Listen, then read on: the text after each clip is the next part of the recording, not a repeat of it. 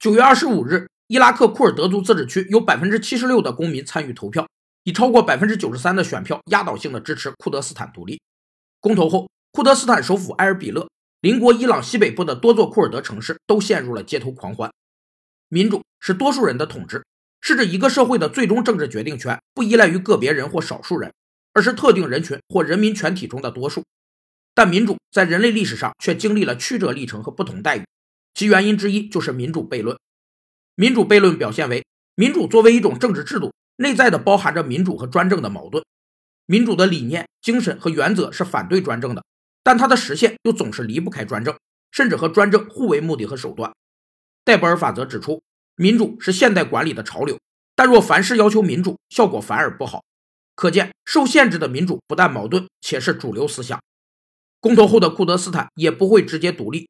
还是要与巴格达中央寻求分离谈判。